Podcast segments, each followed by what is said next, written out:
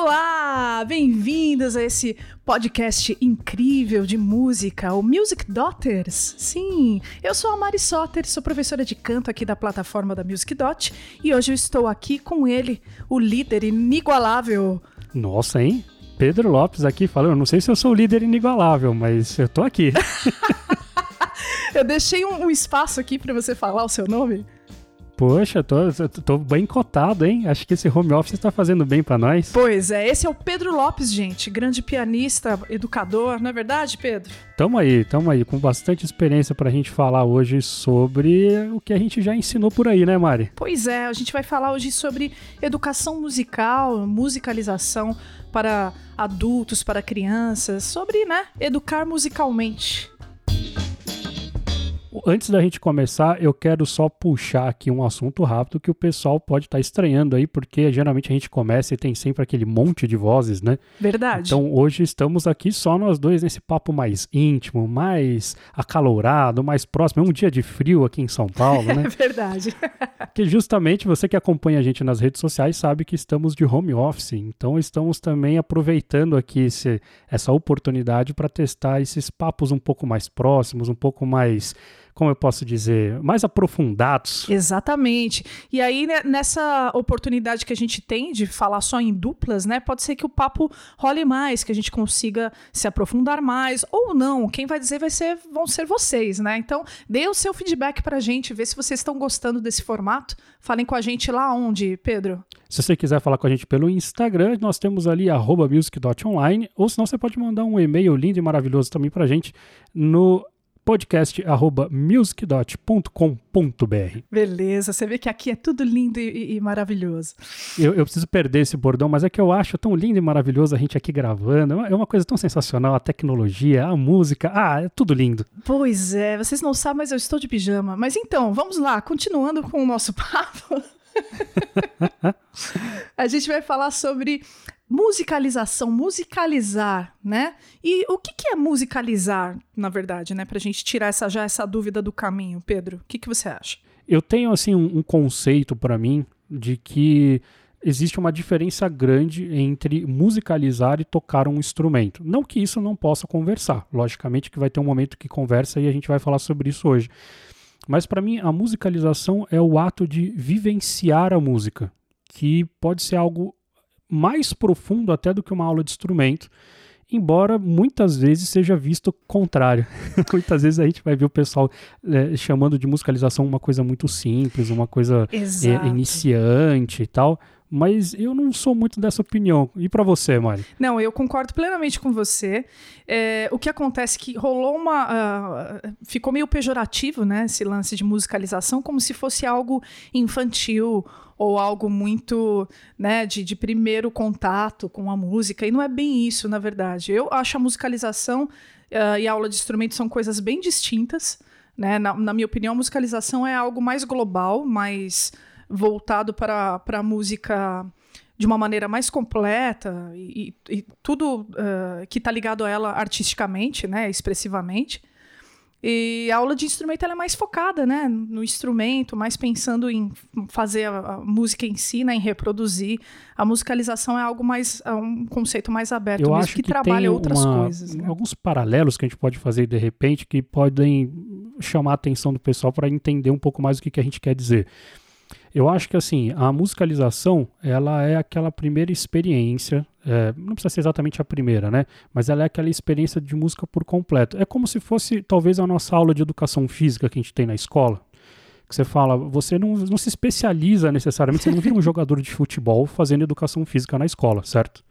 Você não vira um jogador de, de handball, nada Sim, disso. Exatamente. Mas você tem aquela experiência de passar por diversos esportes, de entender um pouco sobre o seu corpo, de jogar em equipe, né? Então, quer dizer, tem várias coisas acontecendo ali que viram uma educação do seu corpo, mas não necessariamente você vai sair daquilo um especialista né, em algum esporte, ou você pode até, pode até dar certo, né, mas a ideia não é essa, a ideia não é já faz, fazer você sair pronto especialista em alguma coisa, é justamente trabalhar dessa forma que parece um pouco mais genérica, mas que no fim das contas vai te trazer resultados muito além, né, porque vai te trazer resultados talvez para a vida, né. Exatamente, e na verdade esse lance de ter é, a musicalização até antes da, da aula de instrumento, eu acho muito interessante. Porque dentro da própria musicalização a gente pode ter aulas de instrumentos, né? A gente vai ter. Com certeza. Mas a, a, a, o fato de você ter a musicalização antes faz você adquirir algumas habilidades que lá na frente, quando você for né, tentar se especializar num, num instrumento, você vai, vai é, usar, vai usar muito, entende? Então é, é, é para trabalhar essas habilidades de uma maneira geral, assim. Eu achei esse exemplo bem legal, né? Você experimenta, você compreende, você vivencia uh, várias coisas, né, dentro da música para tentar ter uma, uma visão geral, né? Exatamente. É bem legal. E eu acho que até um, um, voltando ao começo do nosso papo, é até um erro a gente não ter, pelo menos eu nunca vi aula de musicalização para adultos, para jovens, enfim. A gente realmente acabou criando esse estigma de que, como é um primeiro contato ou é uma coisa mais geral, mais genérica, é, necessariamente então deve ser feito com crianças, deve ser restrito, eu diria até a educação infantil, porque eu não estou nem dizendo de criança de 8, 10 anos, né? É uma coisa que geralmente a gente vai usar esse termo musicalização, ou vai ver sendo usado esse termo de musicalização quando se refere a crianças de 4, 5, 6, 7, Sim. né? E daí logo em seguida já acaba indo para uma coisa. É, é, de instrumento mesmo, especialista e tal, tal, tal. Então eu já acho que aí já é um grande erro mas é, é um erro difícil de contornar, porque eu, eu, particularmente que já tive escola, a Mari também vai poder falar um pouco sobre isso, que já, já também teve essa experiência. Sim. Você não consegue criar um grupo de musicalização para adultos, porque sempre soa ah, mas eu não vou tocar. Ah, mas eu não vou fazer. Mas fala, calma, a gente tem tantas coisas para resolver. E no fim das contas, eu digo isso porque eu já tentei fazer isso. E eu digo isso porque também, é, depois, a gente que já tem experiência, né, Mari, dando aula, uhum. a gente olha e fala assim: nossa, tem tanta coisa que a gente poderia ter resolvido, porque daí a gente leva esse aluno diretamente para uma aula de instrumento ou para uma aula de canto, que não deixa de ser uma aula de instrumento. Sim. E a gente percebe tantos problemas, tantos errinhos, tantas coisas que poderiam ter sido resolvidas de uma forma muito mais lúdica, de uma forma mais didática e tal, que não precisava passar pelo instrumento, e no fim das contas a gente tem que ficar resolvendo depois na aula de instrumento. Exato. E acaba fazendo uma musicalização sem o aluno saber. No isso. fim das contas, ele está pagando por uma musicalização. Na verdade, o que eu ia falar é isso, né? É, o, eu acho que o que não tem, na real, é que esse termo musicalização ele ficou mesmo meio carregado, né? Mas uhum. eu já tive oportunidade, eu também tive escola de música, né? E eu já tive oportunidade de dar uma, umas aulas de musicalização muito disfarçadas, né?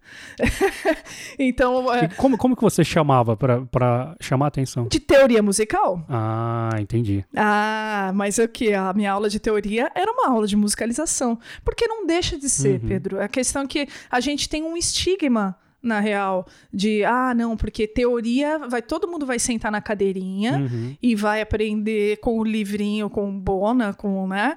E ah, o que, que é a notinha tal. E, e na verdade, a, a, educação musical, a aula de música, ela pode ser muito mais lúdica, né? A teoria, ela, ela pode virar prática, ela deve ser, na minha opinião, na verdade, mais prática. E isso em grupo, né? Isso é muito mais gostoso de ser feito e é muito mais fácil da gente compreender fazendo do que sentado tentando imaginar um lance abstrato, né?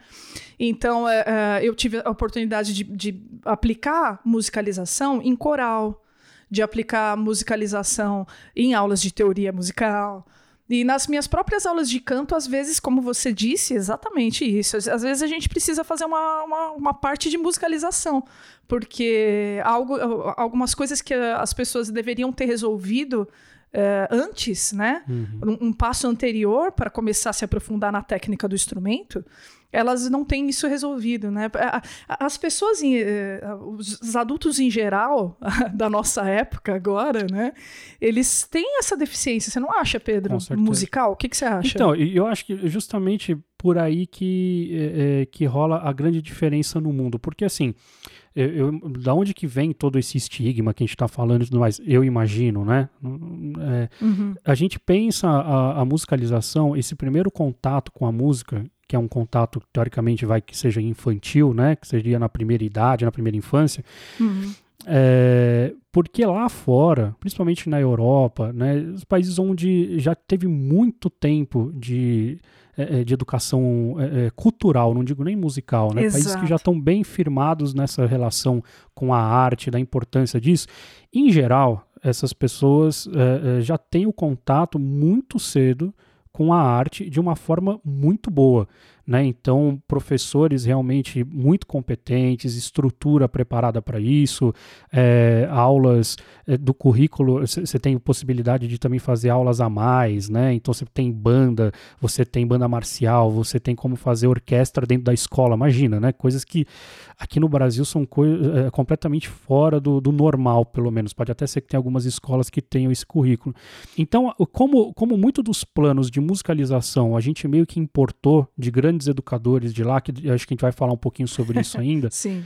É, meio que criou essa ideia de que como sempre funciona, como todo mundo ali quando tem 10 anos já está musicalizado, a gente meio que importou essa ideia de que não, então a partir de 8, 10 anos você já não tem necessidade de fazer, você já vai para o instrumento. Uhum. Só que não é verdade, porque justamente o que a gente está dizendo, a musicalização ela não é uma coisa para crianças, ela é um primeiro contato com a música. Se você nunca teve contato com estudar música, com sentir música, com experimentar música, você deveria passar por uma musicalização primeiro. Faz sentido?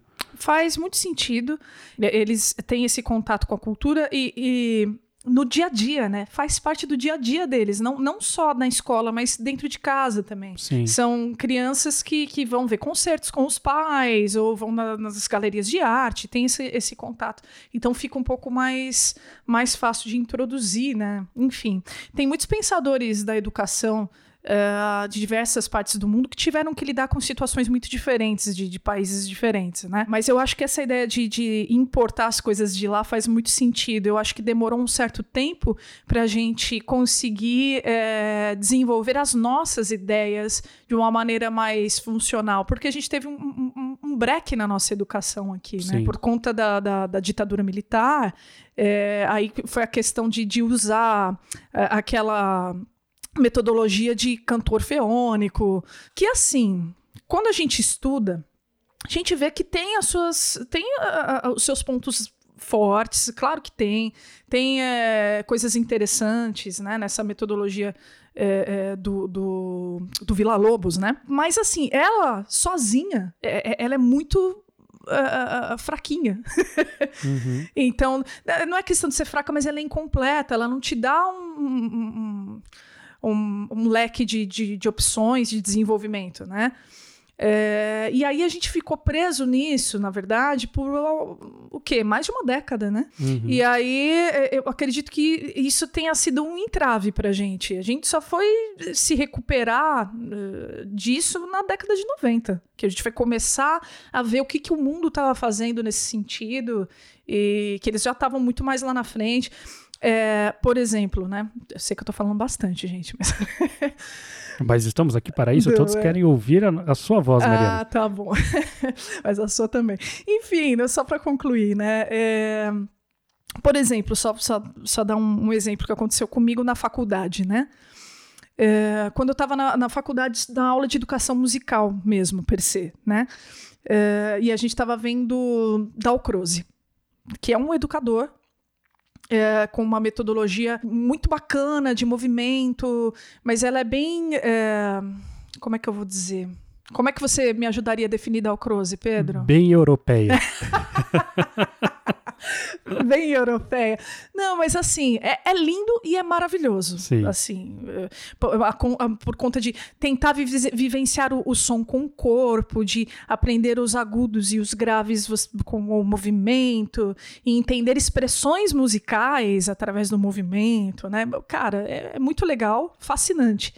Só que quando você chega para você aplicar o que, o que eles propõem para a gente aplicar logo de primeira no, no, nas, nas crianças, é um é, não funciona. Pra gente não funciona, não, não funciona entendeu? É, é, porque a gente não tem essa base que eles, que eles tiveram. Né? É, e eu acho que tem, tem também uma questão, Mari, que a, a gente vai discutir sobre muitos educadores aqui, sobre as bases dessa educação musical. E, e, isso é importante a gente dividir bastante, né? Que esses educadores que a gente está falando, que a gente vai começar a falar agora, do, do, que seja até do Vila Lobos, do, é, do Orff, do, uhum. do Dalcroze, toda essa galera já é uma galera pós Revolução Industrial, certo? Exato, exato. Já é um pessoal que já tinha sacado que enfiar todo mundo dentro de uma sala e mandar fazer tatatá tá, tá, decorar não era um caminho. Isso. Né, que, que aquela fazer um, uma turma com 50 pessoas com um piano de papel não ia funcionar, Exato. né, coisas do gênero assim. Uhum. Então já era uma galera que já estava discutindo isso em 1800 e bolinha, né? Assim, Exato. 1900 no máximo ali e tal. Então, no fim das contas, quando a gente acordou para isso, quando a gente teve esse renascimento de, de, de pensar na musicalização no Brasil, a gente acabou resgatando esses caras que talvez não sejam nem mais referência, porque Exato. eles já estavam falando sobre uma outra época ainda, né? Eles são inovadores porque é, é, a gente estava fazendo um serviço muito ruim aqui. Exato. Então, o que eles trouxeram de ideias ainda era novo para a gente. Mas se a gente for pensar em questão de, de pessoas, de material humano, a, as crianças com as quais a gente lida hoje não tem nada a ver com as crianças que eles lidaram, né? Exato. Com, quando, em 1900, né? Perfeito, perfeito. E, a, a, por exemplo, né, pensando no Kodai, uhum. que é um, um, educador da Hungria, né? O Kodai, ele, ele conseguiu implementar a, a, a metodologia dele na Hungria inteira, assim, em todas as escolas, foi uma coisa muito incrível, um feito, né? Mas, é, é mas como, como você disse, na, naquela época de começo de 1900, né? Uhum. Então era, era uma outra realidade. Pra gente, é, é, é, já era um negócio super, né? É, pensar para frente, se, se você for pensar no que, no que a gente estava acostumado realmente de sentar e tá, tá, tá. Por isso que eu estava pensando que a musicalização, na verdade, na minha opinião, ela é a evolução da teoria musical, da maneira de, de se ensinar música. Uhum. Entendeu? Para mim é, é, é uma maneira prática e mais, mais lúdica, por que não? Por que, que falar de ludicidade só pode ser infantil? Eu acho que não, tá? Uhum. É uma maneira é, mais ampla, mais lúdica e mais funcional de da gente entender a, conceitos musicais, entendeu? É, é, porque é isso que você falou. A, a, a música, talvez a, a, arte em geral, né? Como ela tem um fator subjetivo muito grande, né? A, a teoria em si morre sozinha, né? Sim. Porque a teoria pela teoria não serve para nada, né? No Exato. fim das contas, grandes teóricos muitas vezes são piores músicos do que grandes práticos, né? Perfeito, exatamente. Então, porque no fim das contas a experiência artística ela não depende da teoria. A teoria ajuda, a teoria pode ser, deve ser uma forma de você chegar lá, ela vai te abrir novos horizontes, mas a grande verdade é que existem excelentes músicos que não passaram por essa teoria toda, que não tem tudo isso. Então, no fim das contas, eu acho que eh, a gente concorda bastante nisso, que essa ideia de musicalizar é uma ideia de vivenciar. Isso. Então é simplesmente não adianta você decorar que isso daqui é uma colcheia, vale meio tempo, isso daqui é uma semínima, vale um, se você não, não vivencia o tempo. Exato, se você não consegue reproduzir e entender um, esse tipo de, de símbolo dentro de um contexto. Né? Por isso que, no fim das contas, o músico prático, que às vezes é, que ele faz isso sem saber que é uma semínima, né? uhum, né?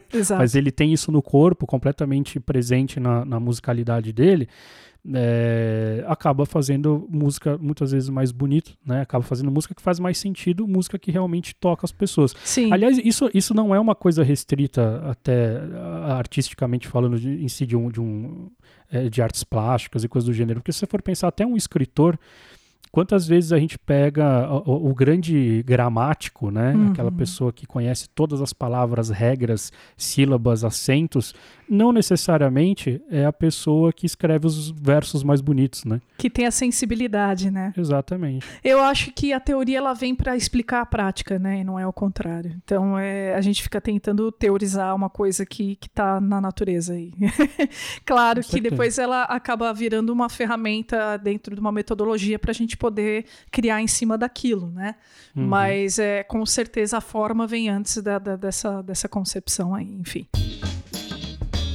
Eu acho que a gente já tem uma bandeira pra gente levantar aqui, então, Mário, porque a galera que tá ouvindo a gente, provavelmente a gente deve ter aí educadores que já estão vibrando e falando, eu, eu, concordo, eu acho isso também. tem pessoas que estão ouvindo e falando assim, nossa, mas eu nunca tinha pensado nisso. Pessoas que falam, nossa, eu nunca ouvi esse termo musicalização. Então nós vamos levantar uma bandeira aqui, Music Dot, eu e Mari que nós queremos aulas de musicalização para adultos. Exato, perfeito. Musicalização para adultos é o caminho. Para todas as idades, Exato. para todo mundo. Que, aliás, a gente já, já pode entrar também nesse, nesse assunto, que é um que eu acho que a galera pergunta muito pra gente. Mari, na sua opinião, tem idade pra começar a aprender música? Ah, pra mim. Cara, eu falei. Eu acho que eu falei sobre isso. Eu falei hoje em alguma das gravações que eu fiz. eu não vou saber qual que foi, mas vai. Faça o seu merchan, o que, que você estava gravando Ah, eu hoje? tava gravando Mari na Plateia hoje. Sensacional. É, o Mari na Plateia é um programa que eu faço no YouTube da Music Dot, tá? Lá no, no canal da Music Dot, onde eu reajo a, a- a pessoas cantando, né? Então, aí hoje eu gravei a reação a um cantor chamado Dim- Dimash, ou Dimash, eu não sei como é que pronuncia, eu sei que o cara é espetacular. Se você não conheceu, vai buscar, porque vale a pena. É o melhor cantor que eu já vi na minha vida. Ponto. Nossa, vou buscar. Não, Porque eu vai. não conheço. Não, por favor, vai. Eu te mando um vídeo pra você. Cara, eu sem zoeira, sem zoeira, eu chorei. Eu me emocionei. Caramba. Real, no vídeo. Passei vergonha assim, paguei esse mico. Enfim, é, eu, reagi, eu reagi ao Dimash, reagi a Billie Eilish e reagi ao grande e eterno Fred Mercury. Pô, mas você também escolheu uma galera boa, hein? Ah, é, pois é, né? Mas lá no Mariano Plateia é sempre assim, cara. É alta qualidade. Dá uma olhada lá, gente, vocês que gostam de técnica vocal. Muito bom. Mas enfim, dizia eu que eu, eh, em uma dessas gravações eu acabei comentando que você sabia que a minha primeira aluna, Pedro, de canto, eh, o nome dela era Dona Esmeralda. E ela tinha. Já, já deu pra entender Já deu pra entender, né? A dona Esmeralda Onofre, eu lembro do sobrenome dela porque ela falava da, que, que as, as farmácias, rede de farmácia era dela. Então, a, a dona Esmeralda ela tinha mais de 80 anos. Eu não, não lembro ao certo 80 e quantos, mas ela tinha mais de 80 anos. E ela era um exemplo, ela foi um exemplo para mim de que a prática a- a- a- traz evolução pra gente de- dentro Uhum. da técnica, com qualquer idade. É, porque ela se esforçava muito e ela ia cantar em coral e ela participava, tal, fazia os exercícios, ela se desenvolveu muito. E eu fiquei tão feliz. Aliás, eu acho que ela é, é parte da minha inspiração de ter continuado como professora uh, pro resto da minha vida, sabe? Que legal. Sim. E eu, eu- eu tenho certeza que não existe, na verdade, essa, é, é, é, esse problema. O que existe? Existe uma diferença, sim, tá? Dar aula para crianças não é a mesma coisa que dar aula para adultos. E isso na minha opinião, tá? É por conta de uma resistência, eu acho. Às vezes os adultos eles têm mesmo uma, alguns con- conceitos já formados, sabe? Uhum. E aí eles acabam dificultando as coisas pra eles por, por conta desses conceitos da cabeça deles, assim, do tipo, ah, mas eu não sei, será que eu consigo fazer isso? Acho que não. Eles duvidam de si mesmos, né? Sim. Ou às vezes, né, como eu dava aula, eh, dei aula pra gente muito mais velha que eu por muito tempo, né? Porque eu já dou aula há um certo tempinho. e aí eh, tinha aquele julgamento, né? Ah, quem é essa menina aí tá me ensinando? Sei lá, né? Enfim, é, esse tipo de, de, de coisa eu acho que atrapalha bastante e é o tipo de coisa que criança não tem. Criança você fala, ah, faz isso. Ela, ah, tá. E faz, né? Sim. É, eu, eu, eu vou muito por esse lado também. Eu acho, logicamente, que pode existir uma, uma diferença física, né? Que você fala assim, ah, a criança pode ter ali talvez a mão mais solta, uma pessoa um pouco mais velha pode ter já um, um- as cordas vocais mais calejadas, literalmente ou não, né? É, enfim, lógico, pode ter algum dificultante. A questão maior é, é justamente o referencial. O grande problema das pessoas mais velhas, e quanto mais velhas elas ficam, é que você vai ganhando conteúdo, né? Você vai criando Sim. referências. Então, Isso. o grande problema é quando uma pessoa de 80 anos vem fazer uma aula de música e fala assim: Mas eu vou conseguir tocar Chopin? Você fala assim: Não sei. Talvez sim, talvez não. Ah, mas eu queria tocar igual este pianista X do. Olha, eu não posso te garantir, mas eu também não posso garantir para uma criança, certo? Que ela vai sair tocando Sim. Chopin. Só que isso, para uma, pra uma pessoa mais adulta, virou o referencial dela. Ela falou: não, se eu não fizer isso, Não vale. Exato. Mas, mas você não pode fazer um pouco menos do que isso? Porque, veja, eu não toco Chopin. e, e, eu vivo de música. Quer dizer, eu tô fazendo música também. Será que a gente não pode baixar um pouco a expectativa tal? As expectativas são muito altas, as comparações são muito grandes. Sim. Né? Então dá sempre aquela sensação de que, olha, mas eu tinha um amigo meu que ele conseguiu em três meses. Tá bom, e qual o problema, né? Uhum. E não, porque eu já conhecia uma pessoa, não, porque o, o filho do meu vizinho começou é. muito cedo, e daí tudo é comparação. Tudo Isso. assim, ah, mas se eu não for igual esse, se eu não for igual aquele. Isso. E acaba gerando também isso que você falou da criança fazer de imediato, que é, que é muito legal da criança. Olha, eu, eu, vou dar um exemplo básico aqui. Já tivemos várias questões dessas. Assim. Você vira para uma criança e fala assim: Oi, tudo bem? Hoje nós vamos aprender um acorde. Sabe o que é um acorde? Um acorde é quando a gente toca três notas ao mesmo tempo, tá bom? Tá bom. Então nós vamos fazer o seguinte, ó, você vai pegar um dedo aqui, vai colocar no dó, outro dedo no mi, outro dedo no sol, tá bom? Tá bom. Toca. Pá, tocou, pronto, ela saiu acabou. de casa. aprendeu, entendeu? Já chegou em casa, já executou e acabou. O aluno mais velho já vira para você e fala assim: opa, calma lá, acorde? Acorde o quê? Vem do grego? Do, do não, sei, não, é acorde, ó, são três notas. Mas são qualquer três notas? Fala, olha, são três notas, você pode tocar Dó, Mi, Sol? Não, mas por que Dó, Mi, Sol?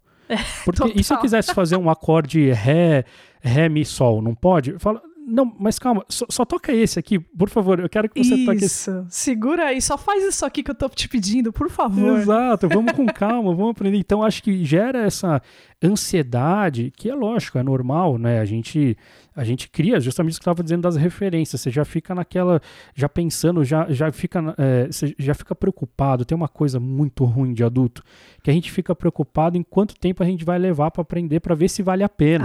Ah, total. Mas Isso sabe, é horrível. É horrível. Mas sabe que eu acho que outra, outra coisa que o adulto tem que faz parte é porque ele já vivenciou todo esse conceito de, de música de a, a, música como, sei lá, um, um lance do, do talento, do, do, uh, do produto super fantástico, entende? Sim. Então, assim, porque para ele o que ele o que ele vê como música tem que ser espetacular, tem que ser aquilo lá, e quem faz aquilo tem o dom que veio do divino, uhum. e sabe? Então, as pessoas têm uma quando se trata de artes, as pessoas têm umas ideias um pouco distorcidas.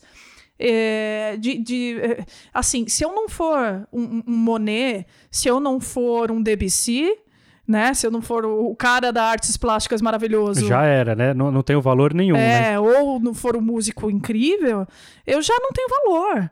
É porque eu não vou conseguir fazer sucesso. É, eu quero fazer sucesso, sabe? Sabe esse, essas ideias, né? Uhum. É, que é aquela velha história de quando eu falo que eu sou cantora, né? Ah, o que, que você faz da vida? Ah, eu sou cantora. Aí as pessoas olham assim, ah, é, mas. E aí, você tem CD? Você, você tocou na rádio? Como é que é, né? Sabe? Tipo... Você foi no Faustão, né? é, então, aquela, aquela, aquele velho papo, né? E eu acho que isso acaba influenciando nas expectativas deles aprenderem música também. É, porque é, ninguém quer aprender música por aprender música. A música per se, né? E isso também é uma dificuldade que eu encontrei como, como educadora, por incrível que pareça, dentro de escola regular. Uhum. Por quê? Explico. Quando a gente vai dar aula de música para crianças, né? É, existe uma ideia, né, de que quem é professor sabe, né, que as, as artes elas estão sempre lá embaixo, né, dentro do currículo escolar. E todo mundo. Quando eu, eu, tive a oportunidade de conversar com a dona do, de uma escola que eu dava aula, né? E ela queria fazer um, um, vídeo promocional da escola dela com os professores falando um pouco, né, das aulas. E aí ela, ah, então, né? Você pode relacionar a música à matemática, ao, ao aprendizado da, da língua. A, aí, sabe, saca essas associações? Você é, pode dar alguma justificativa para eu gastar o tempo dos alunos com música, né? É Exato, exatamente, exatamente. Então, assim, claro que o, o aluno que faz a musicalização, ele tem vantagens para aprender, uh, eh, eh, para entender uh, de repente, algumas coisas de lógica, ou uhum. de repente melhorar a, a, a, linguagem dele, ou sim, vai facilitar a cognição dele, vai aumentar a cognição dele, vai, mas a gente não aprende música por causa disso. Uhum. Entende? E é isso que eu acho que, principalmente aqui no, no nosso país, é, que, eu, que eu mais que posso falar, porque afinal é onde eu conheço realmente mais as coisas, né? É, as pessoas não entendem que, que a gente deve estudar música pela música. Né? Porque pelo, pelo pessoas... prazer, né, Mário? Porque isso também é... tem a ver com aquilo que você falou antes. Ah, então eu vou estudar música para ser famoso. Se eu não for famoso, não justifica? Exato. Como não? Né? Não, e assim, é, é, é, é, pelo fato, é uma falta de. de é, é uma, uma. É ignorar, na verdade, a função da arte. Entende? Uhum. A arte como função de expressão como ser mais uma ferramenta para você conseguir expressar a sua sensibilidade ou outros caráteres seus que você não consegue expressar, entendeu? Uhum. É, é, mais uma, uma maneira de você colocar as suas ideias, de você trabalhar, né?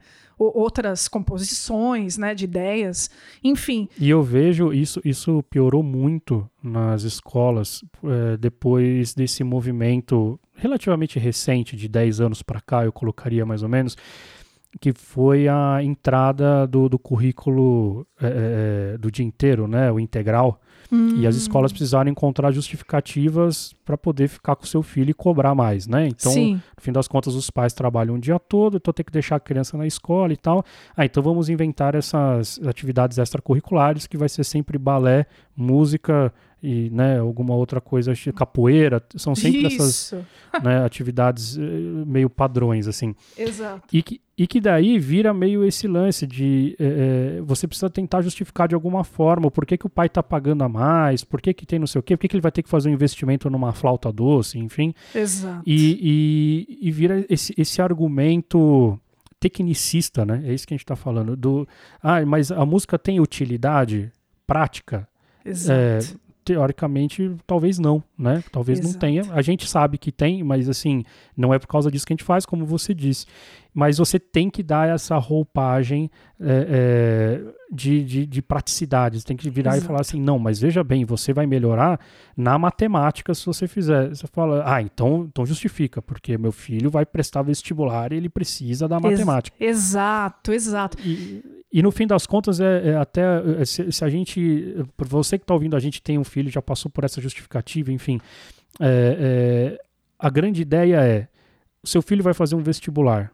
Se a música não ajudá-lo com a matemática, não ajudar com nada, não ajuda a música a ter feito ele um ser humano melhor para poder chegar lá no vestibular dele, Isso. né, o vestibular dela e enfim, tá um Você... pouco mais calmo, tá mais é. relaxado de repente, porque foi ouvindo uma música, porque tocou é, é, é tocou o coração dela naquele momento, ela é. sabe usar a música para lidar com os sentimentos da, dela por dentro, para poder ficar mais relax, ficar mais tranquilo, vai se tornar uma pessoa provavelmente socialmente mais aberta, mais fácil de se comunicar, que fala melhor dos seus sentimentos, que Isso. consegue se abrir melhor. Tem tanta coisa fora da, da matéria. Você foi, você foi na veia do negócio, né? Essa ideia de educação tecnicista, ela está presente no, no, nos, nos países, principalmente nos países subdesenvolvidos, né? Porque precisa de, dessa galera da, trabalhando né? Mão de obra, né? Exatamente, mão de obra. E aí é, é, existe esse movimento para valorização do que é técnico. Então, não que não seja legal, ah, olha só, eu estou fazendo escola e ao mesmo tempo eu vou virar, estou estudando elétrica e vou poder, sabe? Eu não, uhum. não vejo problema nisso. Inclusive, eu estudei numa, numa escola, estudei no SESI, né? então, que tem, é, tem Senai, enfim. É, não acho ruim, mas o ruim é, é, é, essa limitação, na verdade, de não, não pensar na, na, na, arte, porque a arte é questionadora, né, Pedro? Então, a Sim. arte faz você entender meandros, ver tons diferentes, entender um pouco mais sobre o ser humano e questionar as coisas. Então, nem sempre é muito interessante de repente, para um governo investir em algo que vai fazer as pessoas criarem um pouco mais de consciência e sensibilidade para com o outro. Exato. Sensibilidade né? é uma palavra muito forte, é isso mesmo? Eu acho que é dever do, do educador de arte, do educador musical, né, no, nosso, no nosso caso, é tentar quebrar essas barreiras e tentar sensibilizar as pessoas. Né?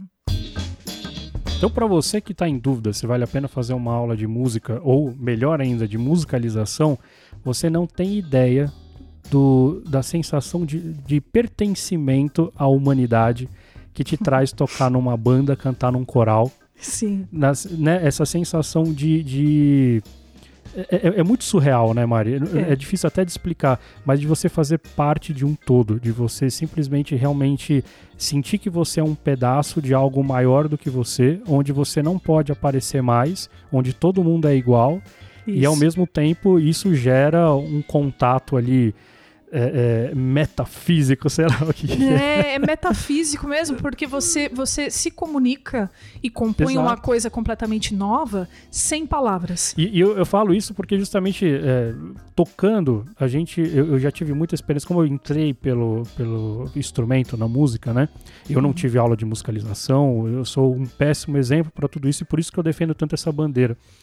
É, eu, eu já fui direto para palco e tem que saber tocar, tem que fazer, não sei o que, tal, tal. Então, no fim das contas, eu fui ter essa experiência desarmada com a música, onde eu senti mais isso foi em coral.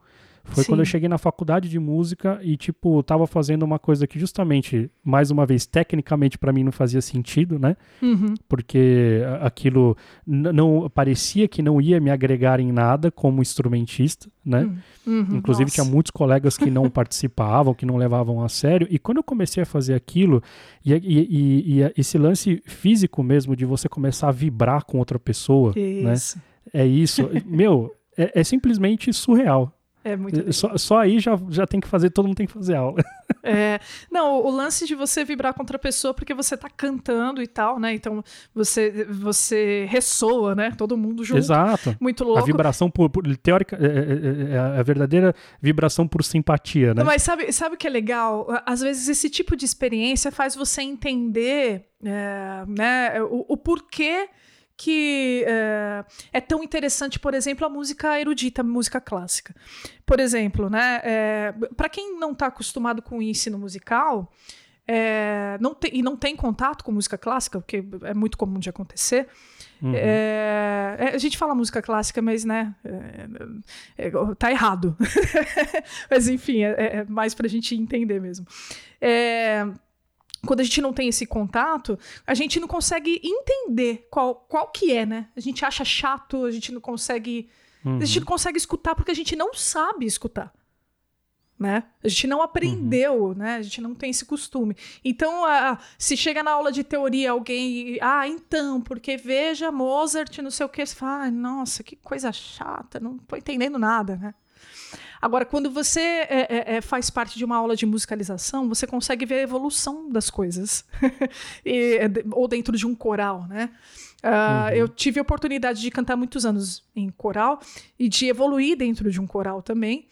É, e aí a gente começa a cantar alguns repertórios mais simples e tal. E quando o coral vai ficando bom, né? Eu pensei nesse exemplo exatamente que você estava falando de coral. Quando o coral vai ficando bacana, que todos os naipes já começam já a se conhecer, o maestro já tá com mais a galera na mão, assim, né? O regente.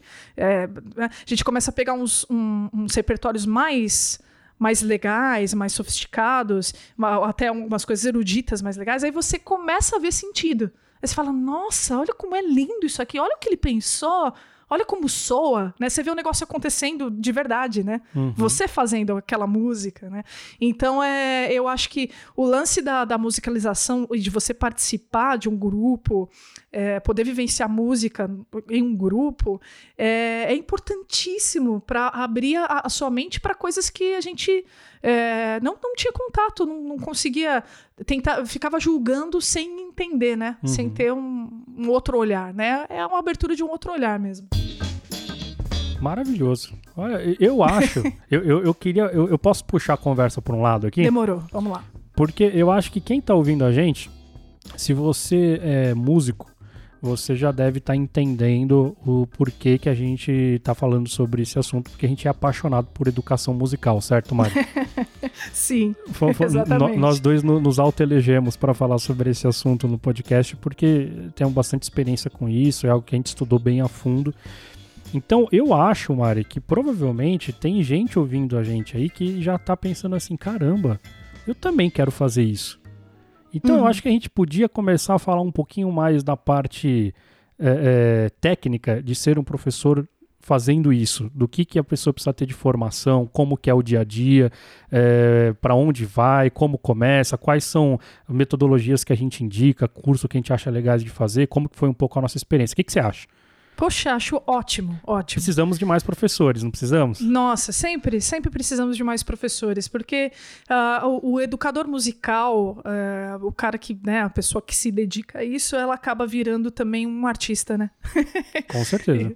então, é esse sensibilizador aí, a gente precisa de pessoas pessoas assim, né? Então esse, esse, é o primeiro ponto, eu acho que a gente pode puxar. É, adianta hum. ser um bom músico para ser um bom educador? Não. Já vou direto ou é, não. não tá? né? é, é bacana, é legal, é legal. É bom você ser um, um, bom músico para ser um bom educador? Também é legal. Você pode ser as duas coisas, não tem problema, uhum. tá? Uma coisa não acaba excluindo a outra. É claro que se a gente for mais profundamente, o cara que é o, o, o, o cara da técnica e tal, geralmente eles não, não, não se dedicam tanto à educação porque eles passaram a maior parte do tempo deles se dedicando à técnica, uhum. né? Mas nada impede do cara ser um excelente músico e um excelente educador também. Uhum. Tudo né, vai do, do direcionamento do, de cada um.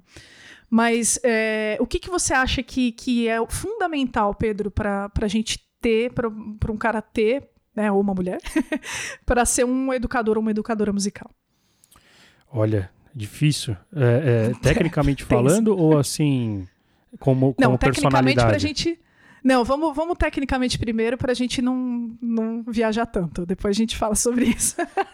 Bom, eu, eu para mim, pelo menos, fez muita diferença o curso superior fazer licenciatura em música. Sim. Eu, eu acho que isso é essencial, por mais que, como todas as outras faculdades no mundo, a, a faculdade de música, a faculdade de licenciatura não vai te dar todas as respostas, né? Não Exato. é uma coisa assim, você saiu um educador porque você fez faculdade de licenciatura. Não é assim. Nunca. Né? Nunca. Não. Mas isso acho que não é para ninguém. Eu vejo minha esposa aqui, quando, quando terminou a faculdade de medicina, ela estava desesperada para começar a trabalhar, né? Falava, eu não me sinto uhum. médica. Então, quer dizer, nenhuma faculdade forma a gente como a gente é. espera, né? Então é normal. Sim. Mas para mim foi uma, uma, um diferencial muito grande que foi onde eu aprendi. Eu já tinha um, um, um ímpeto interno de ensinar, eu sempre gostei muito de ensinar. Eu, eu já falei hum, isso, acho que em outro podcast aqui, que eu já dava aula antes, eu, eu já tinha essa característica até na escola, de ser aquele para quem as pessoas ligavam para fazer pergunta um dia antes da prova. Então eu sempre gostei de, de, explicar, de sentar junto, de achar uma alternativa. Agora, na hora que eu encontrei explicações técnicas, na hora que eu encontrei possibilidades, na hora que eu vi que tinha muita gente já pensando sobre isso, em formas de fazer, Daí é Isso. é o, o que, que, que, realmente abre a caixinha, né? Abre a caixa de Pandora, onde você começa a ver, caramba, nossa, tem muita coisa para correr atrás. Então, esse é um ponto. Tem algo antes disso, talvez? Cara, tem. É, eu acho que é exatamente esse, esse ímpeto. A gente acabou indo para a questão da personalidade, né? Sem querer. tem, tem, jeito, a gente não consegue dividir. Não, mas é, eu acho que você tem, tem muita razão. Porque você estava falando nisso, eu, eu, eu, acabei lembrando, né, do quando eu uh, tava no, no, antes, antes do colégio até, tava no ginásio, nem existe mais ginásio, enfim. Tava no, no Não oitavo... se entrega, Mari. É, puta, ferrou, né? Eu tava no oitavo ano, assim. Uh, eu me lembro nitidamente de estudar história dando aula de história saca? Uhum. Tipo, imaginariamente, Legal. assim. E tanto que, assim, eu, eu, eu, falo de história porque eu sou apaixonada por história. Eu fiz faculdade de história e eu parei para fazer música. Mas é, se, se, eu não fosse musicista, eu, eu ia acabar dando aula de história, anyway. É, então, eu acho que faz parte, sim, esse lance de, de gostar de, de, de, gostar de educar, de pensar em como se expressar e tentar pensar em maneiras diferentes de você fazer Uh, de você explicar algo, de fazer as pessoas entenderem uhum. algo, é pensar em estratégias. Eu, eu curto muito isso desde sempre. Sa sabe o que eu acho? Eu, eu, eu, vou sintetizar essa ideia, uma indignação com não ser entendido. Eu acho que, é, é, tipo, é, quem tem o, o, acaba criando esse dom de ensinar, que você tem muito, e eu acho que eu também acabei desenvolvendo, é, é, é essa indignação de perceber que a pessoa não está te entendendo. Exato. E daí você precisa achar uma forma, assim, porque você não consegue dormir se você percebe que alguém não entendeu o que você explicou. É, que eu ia falar que quando eu fiz uh, canto primeiro, né? E, e, e terminei o, o, meu primeiro curso, uh, eu comecei a dar aula de música. Mesmo, mesmo sem, sem ter passado exatamente por uh, um treinamento para ser educadora musical. Né? Uhum. Né? É, e aí eu acabei encontrando as minhas dificuldades, claro, e comecei a desenvolver os meus caminhos sozinha, tentando dar aquela adaptada, como um monte de colegas meus, um monte de gente que eu conheço, enfim, né? Acabou trilhando mais ou menos esse caminho. Uh, fui me apaixonando por esse lance de dar aula, muito. E quando eu fui fazer a faculdade de licenciatura, para mim foi, foi assim, foi um divisor de água, sabe, Pedro? Uhum. Porque quando no começo do curso eu falei, bom, ok, vou poder dar aula de educação musical em escolas, né? A gente vai pensando assim, né? Vou poder uhum. dar aula nas escolas regulares, aula de música. Você vai pensando dessa maneira, né? Na faculdade de educação musical. Mas assim, é, esse tipo de pensamento ele caiu por terra assim no primeiro semestre. Porque é, ter feito a faculdade de, de, educação musical me tornou uma professora de canto tão melhor. Uhum. Na minha opinião, né? Não quer dizer que, nossa, eu seja ótima, não é isso, mas eu, sei, eu sinto que eu melhorei muito. Porque é, é, ter contato com exatamente com esse mundo do tipo, olha, é o seguinte, as pessoas tentam ensinar música desde que o mundo é mundo. Veja uhum. como é que eles fizeram todo esse caminho e vamos entender o que, que tem de bom, o que, que tem de ruim, como é que a gente pode melhorar, entendeu? Uhum. Então, assim, fazer faculdade de, de, de, licenciatura é essencial, foi essencial para mim. É, foi mesmo divisor de águas e foi o que me. Tem uma educadora que foi uma professora minha, né, que é a Isamara Carvalho, não sei se você conhece ela. É Carvalho, acho que é o sobrenome dela. Não conheço. Não conhece? Ela dá aula na UFSCar de, de música, né? E... Que é um dos grandes polos né, de ensino de música no Brasil. Exato. Né? Eu tive aula com ela na Fundação das Artes. É... Enfim, né? foi quando eu me aproximei de muitos professores muito bacanas também. E num, num, curso que ela deu, uma vez ela comentou um lance do tipo: não é, não é você ensinar a, a cozinhar, é você provocar a fome, saca? Legal. É ela fez, ela, ela usou uma figura, né, de linguagem assim que eu achei genial, porque é exatamente isso, saca? É despertar. E foi isso que aconteceu comigo na faculdade de educação musical. É, se, se, eu acredito que se você não tem perfil, é, você vai fazer a faculdade e, tipo, nada vai acontecer. Vai achar que não serviu para nada, né? Falar assim, nossa, os caras brisam o tempo inteiro. É, mas eu quero tocar guitarra, eu quero escrever ópera, sei lá, né? Uhum. Não, mas é, agora se você se conseguiu despertar a sua fome, uhum. então você vai atrás, você começa a buscar outras coisas, você se engaja. É, eu tive a, a, grande sorte de estudar com a, com a Teresa Peric, que é uma grande educadora, um grande nome dentro da educação musical. E, e por conta dela, é, eu acabei tendo contato com muita literatura que ela ia indicando, é, contato com outras pessoas também do uhum. Enfim, essa instigada, saca? Que uhum. eu acho uhum. que foi fundamental. Se eu for citar os nomes das pessoas que me marcaram, foram também Maristela, eh, Maristela Loureiro, que foi minha professora também de musicalização. Fui fazer curso com a Teca Alencar, que é outra ah, é, incrível. incrível. Então, quer dizer, Sim. lia Violeta Gains, eu ficava uh, impressionado, assim. Então, quer dizer, é, é uma contribuição, assim, que às vezes são nomes que a galera não conhece tanto porque é, justamente ficam. A, a, educação tem um pouco disso, né? A gente acaba ficando atrás da, da cortina, né? Sim. É, é, é e, e, são. E simplesmente assim. É, todas as diretrizes de educação musical no Brasil são determinadas por, por mulheres e fizeram um trabalho simplesmente sensacional. E, e por que. Ah, vou, eu vou dar uma cutucada na onça, tá? Manda ver. Por que, que você acha que isso aconteceu? Porque se você for pensar, de repente, muito na América Latina, eu, eu consigo até pensar em alguns nomes femininos, femininos mesmo, né? Mas uhum. quando é, eu penso nos nomes clássicos da, da, da, educação musical da Europa, por exemplo, né? Sei lá, no Canadá. Enfim, eu penso em homens. E por, uhum. por que, que você acha que rola esse, esse lance por aqui? Eu, eu acho que talvez tenha um pouco do, do fator época. Uhum. Então, talvez esses educadores que a gente está falando aqui, pelo menos eu, eu, eu, não sei se a gente está falando dos mesmos, mas Uhum. até se, se você tá com um caderninho aí quer pensar em algumas coisas para estudar, vai anotando aí, ó. O, o Dalcroze, Willems, Sim. Kodali, é, Orff, enfim, toda essa, essa galera, é o que a gente falou, são pessoas muito é, é século XVIII, Isso. né? E, e talvez fosse uma época em que realmente assim eh, não tinha espaço, né? De alguma forma ali era ainda um- um- uma coisa muito opressora e as mulheres acabavam não tendo voz, né? É século, século XIX, né? É, finalzinho 18, 19, É, século XIX. É, é, é, eu acho que talvez tenha um pouco disso. Não sei se é só isso, mas talvez tenha um pouco disso. Sim. É, mas eu acho que no Brasil, em geral, a gente criou uma certa cultura, ainda dentro do mesmo, da mesma questão da mulher é, é, historicamente ter sido colocada de lado, é, é, Hum. a gente criou uma cultura no Brasil de que dar aula é uma coisa de segundo plano, né?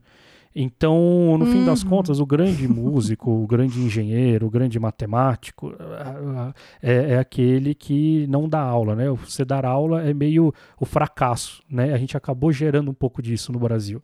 Exato. E- Ou eles só dão aula lá no- na, na super academia, lá em cima. é, né? aquela aula que o cara chegou- chuta o balde. Mas então eu acho que isso talvez historicamente tenha sido.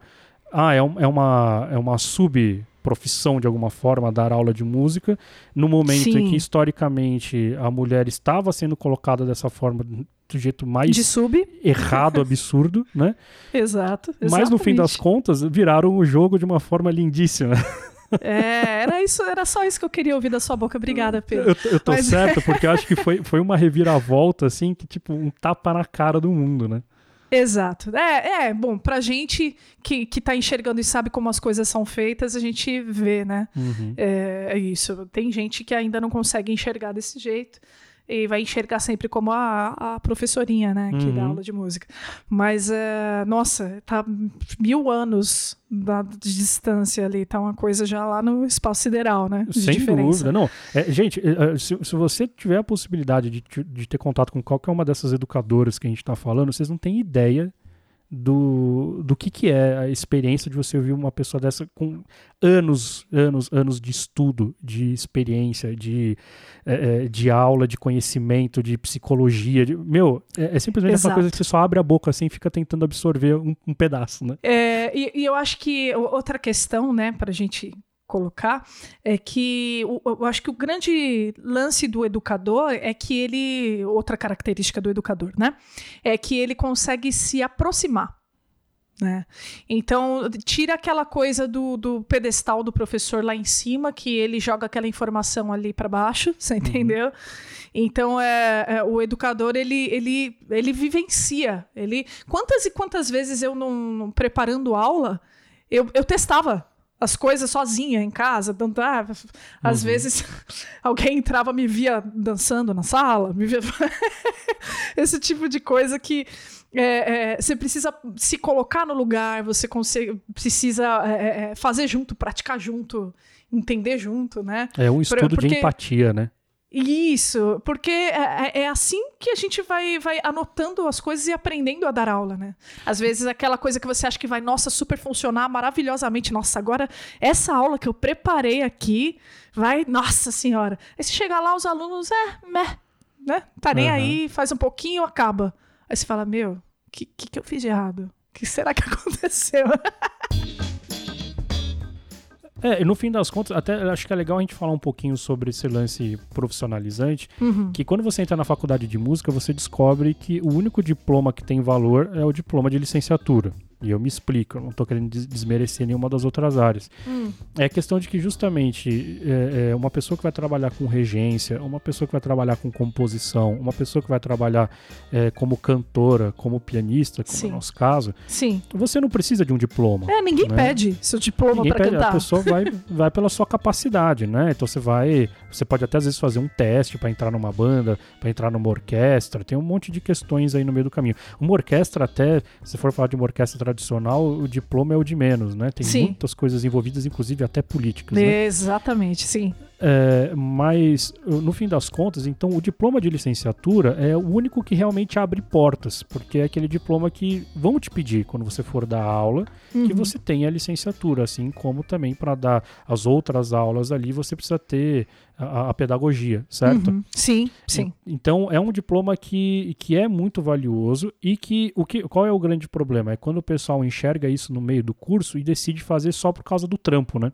Exato. E vira aquela coisa de, ah, eu percebi que o diploma de violão não servia para muita coisa, então eu vou mudar para licenciatura, porque daí eu vou dar umas aulinhas aí só para poder pagar minhas contas. Exato. E isso infla o mercado de uma forma péssima, né? Porque são professores que tomara Deus ali que no meio do caminho eles se convertam, né? Isso. Mas que fazem a, a, a, caveira da nossa carreira, né? Porque viram professores justamente completamente desleixados, Exato. que não se preocupam, não se integram com a escola. Quantas vezes eu vi isso, Nossa. né? Que não faz parte do corpo docente de fato da escola de, de se envolver com tudo, né? Nem, nem, se coloca nesse lugar, né? Exato. É, mas é, eu preciso falar um pouquinho do outro lado também, tá? Porque eu acho que o problema desse profissional também é, acaba refletindo até no, na concepção dos próprios donos de escola. Eu vivi, uhum. vou, vou falar, eu vivi uma situação é, por exemplo, numa, numa, das escolas que eu dei aula, não a última, graças a Deus, porque a última foi incrível, maravilhosa, enfim. é, mas o que, que aconteceu? É, eu, eu, tinha algumas situações meio precárias. Na minha sala de aula não tinha nem mesa, na verdade, para eu trabalhar, uhum. né? E aí, quando as crianças tinham que, que escrever alguma coisa, porque é, é assim, era um espaço livre, tipo, que era a mesma uhum. sala de dança, a mesma sala de. Saca? Então, ah, eles, eu já tive isso. É, então, enfim. E aí, quando eu precisava que as crianças escrevessem alguma coisa, tinha que escrever no chão. Tinha, a, gente, dava um jeito, né? Não, tudo uhum. bem.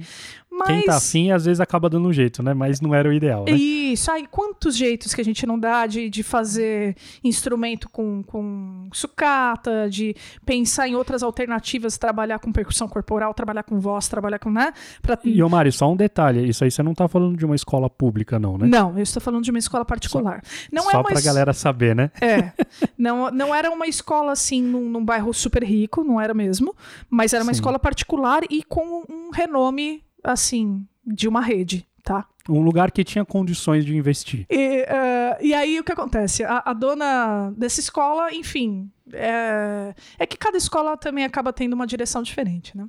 Sim, sim. Mas ela não estava absolutamente nem aí para o que exatamente eu estava fazendo. Para você ter uma noção, eu mandava o, os planos de aula a cada semestre e eu, eu descobri que a coordenação não abriu nem o meu e-mail. Caramba. Tipo, saca? Uh, ninguém sabia o que eu estava fazendo em sala de aula. Eu tinha que ficar tentando, oi, olha aqui, ó, a gente tá fazendo isso aqui, sabe? Sim. Enfim.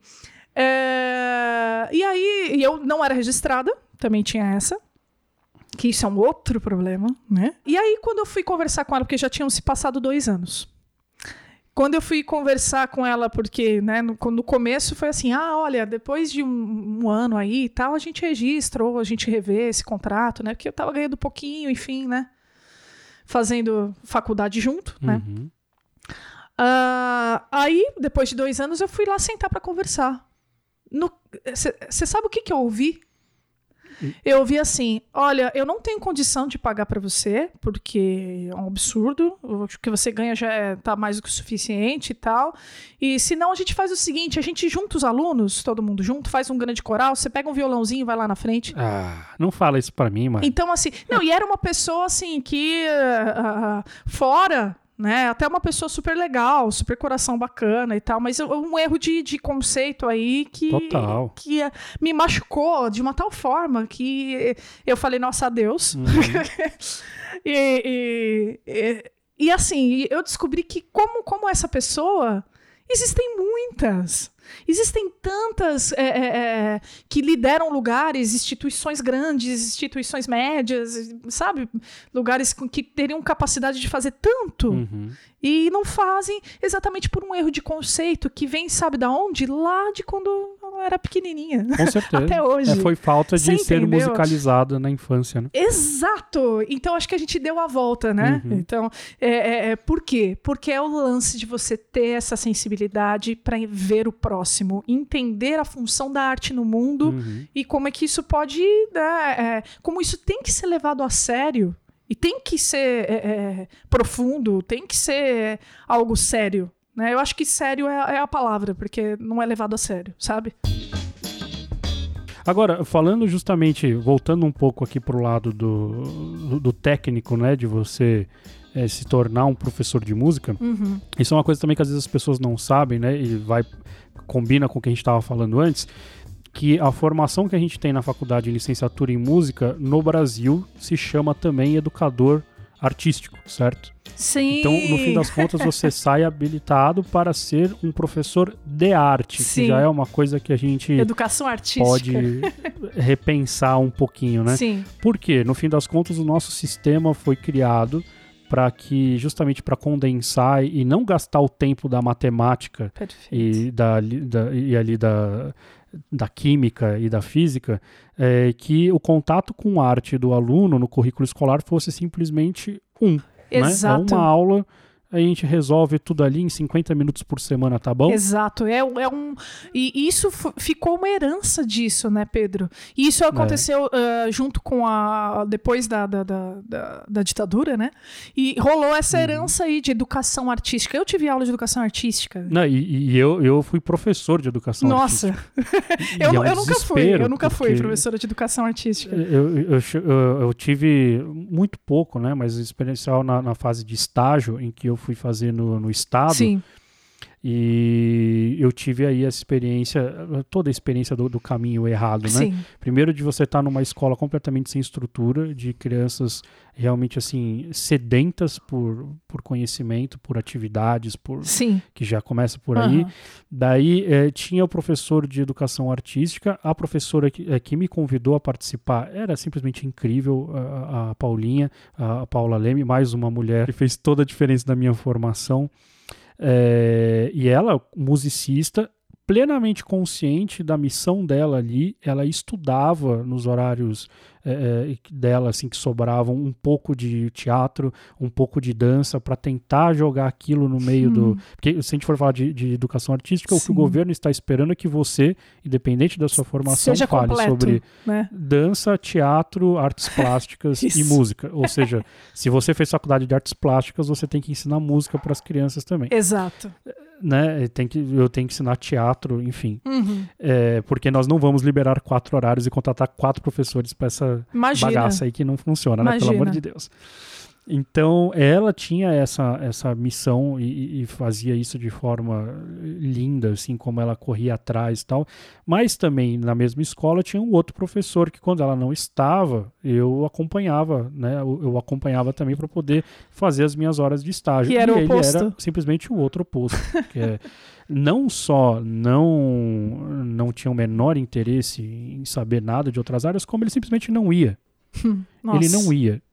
E daí simplesmente as- a, a molecada, não vou nem falar criança, porque já eram, já eram pré-adolescentes, adolescentes, enfim, 11, 12 anos, Sim. vinham pra mim e falavam assim: dá aula pra gente, aproveita que você tá aqui, você não pode dar aula pra gente. Imagina, eu, moleque, 18 anos de idade, Nossa. fazia ideia do que eu estava fazendo ali. e eu, eu ficava assim, mas eu, eu não sei nem por onde, eu não sei nem se eu posso falar alguma coisa e não sei o quê, porque você via a necessidade, o quanto eles queriam aquilo, essa história de que ah, é, criança, adolescente, no fim das contas, é tudo, não quer nada com a vida. Isso é a maior balela do Nossa, mundo. assim. com certeza. Com certeza. Eles são sedentos por conteúdo, Então. são sedentos por, por- eu não digo, conteúdo talvez seja a palavra errada, né? São sedentos por experiências, por, por, por conhecimento, É, né? é. E, e é logicamente que você tem que fazer isso da forma que converse com eles, né? Aham. Não adianta você fazer isso. Eu, hoje, um senhor de 32 anos, tentar conversar com uma Ah, pessoa de 11 Nossa na minha linguagem, certo? Ai, que senhor. eu vou ter que aprender a me adaptar à linguagem deles. Com assim. certeza. Eu, eu, dei, eu tive a oportunidade também de trabalhar com escola pública, com escolas municipais de as esco- escolas municipais de São Bernardo. Eu, eu sou de São Bernardo do Campo, né? São Paulo. E aí eu, eu- eu tinha um projeto de coral que eu transformava em musicalização, né? uhum. é, e aí eles é, juntavam a, a, as crianças de algumas idades, o que já era um, um grande problema, né? Porque algumas atividades não conversavam com outras, que funcionavam com uma faixa uhum. etária, não funcionava com a outra, né? Então eu tinha que criar estratégias de fazer coisas que funcionassem com todo mundo entendeu? Uhum. É, e, e, fazer eles se engajarem, né? Que é, é, o grande intuito é fazer eles se engajarem para eles conseguirem. Uh, uh, porque ninguém aprende se, se, se não se interessa e não se envolve. Você, se não fizesse sentido. Né? Exato. Né? Eles precisam se envolver, eles precisam querer. Né? Então você tem que despertar essa, essa vontade com o lúdico, com o, o ser divertido, com ser algo que, que acrescente né, que façam eles viverem novas experiências, que nem você disse, né, eles querem viver novas experiências, né?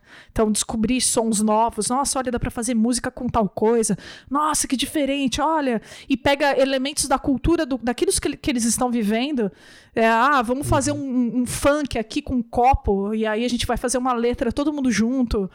Putz, uhum. eu, enfim, a gente pintou e bordou junto, foi muito legal. E ao mesmo tempo que eu dava aula para essa, essa criançada, né, eu dava aula em uh, quatro escolas com, com as crianças e mais duas escolas com EJA, que é Educação de Jovens e Adultos. E aí dava para ver a, a, grande diferença de enfoque. Uh, os adultos que, que estavam no, no, no EJA, é, eles estavam num, num, num nível. A, aquela expectativa que as crianças tinham eles, eles tinham dado da, da, do lance do oposto, sabe?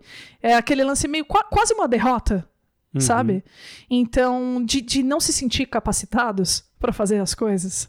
Então, o, o que aconteceu é que eu tive que ir cativando é, é, é esses adultos. E eles foram, assim, se emocionando, porque é um lance de ser outra coisa, tá? Ser educador de artes num país igual ao nosso, né? A não ser que você seja só o educador do high society da, das pessoas ricas, né? Que eu acho que não faz muito sentido. Mas é, ser educador numa situação igual a nossa é também uma questão de acolhimento, sabe? Uhum. E, e, e, foi exatamente essa experiência que aconteceu. Ah, todo mundo saiu artista de lá, eles estavam produzindo uma grande. Não! E não era a minha ideia. Uhum. a ideia era todo mundo cantar junto é, sentir prazer naquilo, naquilo que estavam fazendo, e se aproximar, né? E, e, entender aquilo como uma expressão, uma expressão deles, da, da maneira que for. Cara, é, foi tão lindo. A gente fez uma apresentação depois, no, no final do ano, né? E é, é, essa, essa turma de adultos aí, essas duas turmas foram as que mais me emocionaram, porque você vê o resultado, né? Ninguém está esperando ah, um, um, super desempenho artístico, mas que, que faça a arte tocar mesmo as pessoas, modificar uhum. um pouco, quebrar essa, essa barreira aí, né? E, enfim, eu acho que quanto mais cedo, né, isso acontecer, melhor. Cara, eu acho que a melhor parte, a melhor parte é você perceber o, o, o brilho da, da, do olhar das pessoas fazendo, né? É. Ou das crianças realmente engajadas. Ou quando você tá, eh, tá fora do contexto, vem todo mundo fala, ai, professora, isso, ai. Aquela, ou vem alguém falando, ai, aquela atividade, eu gostei tanto daquela música, ai, ouvi em casa, pedi pra minha mãe colocar, E quando, quando os pais, né, vêm numa reunião de pais, às vezes e falam, você falou alguma coisa sobre violoncelo, né? Sei lá. Isso. Ah, sim, a gente teve um dia, não sei o quê. Não, porque o, o Augustinho aqui não para de falar de violoncelo em casa. É, você fala, pô, mano, que legal, né? É muito legal. É muito legal. E assim, você sabe que você vai fazer a diferença na vida daquela pessoa pro resto da vida dela. Com entendeu? certeza. Aquilo ficou. E, Ela pode não lembrar enfim, seu nome, mas o, o legado ficou ali, né? Exato. E talvez no futuro, quem sabe, é, essa pessoa vai estudar um instrumento, vai, é, de repente, pensar numa questão mais técnica, né? De, de, fazer música. Mas você pode ter certeza que é, a musicalização foi uma contribuição importante, né? Dentro dessa, dessa prática aí que ela pode ter no futuro. Né? Sabe que essa, essa semana, Maria, eu tive essa experiência. Eu tive um. um eu tenho uma, uma família que eu acompanho há muitos anos, né? Quando eu tive a minha escola, o uhum. menino mais velho, que hoje já está perto aí dos 15, 16 e tal, na época tinha os seus oito anos, veio fazer aula de musicalização comigo. E Nossa. daí era incrível, era legal pra caramba. A irmã se encantou e veio fazer também, a irmã uns três anos mais nova. E eu comecei a dar aula de musicalização durante. E é muito legal que os pais compraram a ideia da musicalização comigo, sabe? Sei. Então eles foram para colocar a menina numa aula de piano, mas eu, eu consegui convencê-los de que, olha, a idade dela, ela tinha 5 anos na época. Eu falei, eu, eu não quero ensinar piano para ela, porque tem muito mais coisa que eu quero passar, né? Enfim, foi minha aluna durante anos, assim. A gente ficou dois anos mais ou menos fazendo musicalização, trabalhando o piano por cima, assim, mas não era uma aula de piano. A gente tocava outros instrumentos, brincava de outras coisas e tal. E, e daí eu comecei a, a enveredei ela pro piano. Enfim, quando eu cheguei na Music Dot, eu tive que parar de dar aulas para ela, não dava mais tempo. E essa Uhum. semana a mãe me mandou um, um- eles compraram, eu ajudei eles a comprar um, um piano digital para casa e falei para ela, agora você vai ter que mandar uma, uma, um vídeo para mim da Laurinha tocando, né? Porque, pô, é, eu quero ouvir ela tocando nesse instrumento e tal. E é aquela coisa assim, você simplesmente, é o que você falou, é aquela vontade de chorar, né? Porque eu, eu olhando, Sim. vendo ela tocando, assim, falando, cara, eu participei disso, sabe? De alguma forma, tipo, hoje eu já não sou professor dela, sei lá, quatro anos, entendeu? Mas você olhar a, a- doçura com que ela estava tocando, sabe? A interpretação, assim, ainda não tá Ah. com a técnica desenvolvida, enfim, não é nem pra estar ainda. Mas, Sim. assim, você olhar e falar assim, meu, vale a pena, sabe? É, é muito louco. Que coisa linda, né? Um puta depoimento legal. É, eu pensei num- numa aluna minha que é, foi uma aluna minha muito especial também. Ela foi minha aluna de, de canto. E assim, ela foi uh, uh, uma aluna daqueles meus primeiros anos, né? E eu acompanhei ela é, por, por uh, uns quatro anos, assim, né? Ela começou a ter aula comigo, acho que com uns 13, enfim. E, e ela era muito apaixonada, né? Por, por música. E, enfim, a, a gente tinha altos papos na sala, acabava passando musicalização também. Aquela musicalização disfarçada, né? Aham. Então, vivência. Ai, vamos vivenciar aqui ó, o ritmo e o pulso, vamos. Tarará. Eu sei que é, rolou é, uma grande conexão é, entre nós, né? Ela teve que parar de fazer aula e eu também acabei depois, mais tarde, mudando de escola, enfim. Mas ah, ela. ah, me mandou uma mensagem alguns anos atrás falando: olha, eu entrei na faculdade de musicoterapia por sua causa. Porque. Nossa, que sensacional. É, então, porque a, a música, pra mim, ela se tornou algo muito especial e eu percebi como ela pode tocar as pessoas de uma maneira diferente e tal. E, enfim. é, e aí, toda vez que ela faz alguma coisa relacionada a esse sentido, ela sempre faz uma, uma mensagem pra mim, sempre agradecendo e tal. E, e sempre me emociona, eu sempre choro. Não, mas é é, é, é- é o sentido da vida, né, Mari? Cara, é demais. no fim das contas é isso, porque na, na, na hora que a gente vê que a gente toca uma pessoa a ponto de fazer essa pessoa evoluir, né, e, e- e- de alguma forma contribuir para ser um ser humano melhor, um, e, quer queira, quer não, eh, se tornar um artista e levar a arte à frente, quer dizer, É. no fim das contas, se não é para fazer isso, então eu não sei para que, que a gente veio ao mundo. né? Não, total. É, é, sa- sabe o que eu acho muito engraçado? Que hoje a, a, a chegou, né? A gente tava lá no, no, no sofá, ah, e aí ela falou pra mim. "C- Você é muito feliz fazendo o que você faz, né? Eu, eu, eu sou feliz fazendo o que eu faço, mas você é incrivelmente feliz. Matou a charada, né? Ah, eu falei, é, eu isso acho que eu sou mesmo feliz eu fazendo o que eu faço, né?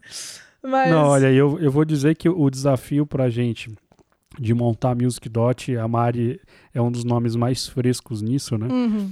É, você viu como é um desafio enorme, mas como no fim das contas, no fim do dia, a gente tem exatamente a mesma sensação, né? Mesmo sendo online, Uhum. mesmo não sendo olho no olho, né? Mas a gente percebe o quanto a gente consegue mexer com as pessoas, o quanto eh, a gente consegue contribuir com as pessoas, a gratidão das pessoas, né? Eu acho mó barato É. quando a gente pega lá no fórum, o pessoal vem conversar com a gente, vem contar suas experiências e vem. e- e eu acho muito gostoso o respeito com que eles vêm falar com a gente, né? Sim, sim. Então tem, tem umas coisas muito muito loucas. Então você que que não conhece ainda, eu vou fazer esse jabá porque justamente depois de toda essa conversa, acho que você já entendeu que a gente, que a Music Dot não é uma brincadeira, né? Exato. que exato. não é uma aventura, assim, vamos fazer de qualquer jeito, vamos gravar. Porque justamente a gente acredita, com as limitações que tem, logicamente que tem, é, mas a gente acredita tanto naquilo, a gente faz com tanto amor, né, Mari? Sim, exatamente. A gente quer que chegue na maior parte de maior quantidade de pessoas possível, né? Exatamente, exatamente. E é, é, acreditar uh, uh, nisso, né, faz a gente faz a gente seguir em frente, né, faz a gente superar essas barreiras que existem de, é, de problemas do, durante o dia a dia, ou de problemas dentro da escola, ou de pessoas que é, não querem deixar a gente fazer o nosso trabalho. Tudo isso fica pequeno de, é, diante dessa, dessa possibilidade de, de fazer algo tão grandioso, não é verdade? Com certeza com certeza. Pô, legal. Então, eu queria já aproveitar então para a gente finalizar, agradecer você que aguentou ficar com a gente todo esse tempo. Eu espero que a gente tenha deixado aí um, um pinguinho de, de, esperança e de vontade para você conhecer um pouquinho é, da educação musical, de você começar nesse universo que não acaba nunca. Exato. E para você que quer interagir com a gente, né, Mari? Lá no Instagram, arroba music.online. Isso. Lá no arroba music.online você interage com a gente, já também vê como é que é o nosso dia a dia aí, como é que tá sendo. A gente está sempre postando coisas lá no, no, Instagram, não é, Pedro? Exatamente. E onde mais? No nosso? Nosso e-mail também você pode mandar para nós podcast arroba music.com.br com ideias aí que você tiver, de repente, de assuntos quem sabe alguém que se empolgou muito quer uma continuação desse episódio. Nossa, eu acho, é, acho vamos, difícil, vamos ver. né? acho difícil. Editor, salva nós, editor. Então, Mário, muito obrigado pelo papo. Um grande abraço. Ah, obrigada a você, Pedro. Tamo junto. Um beijo, gente. Tchau, tchau.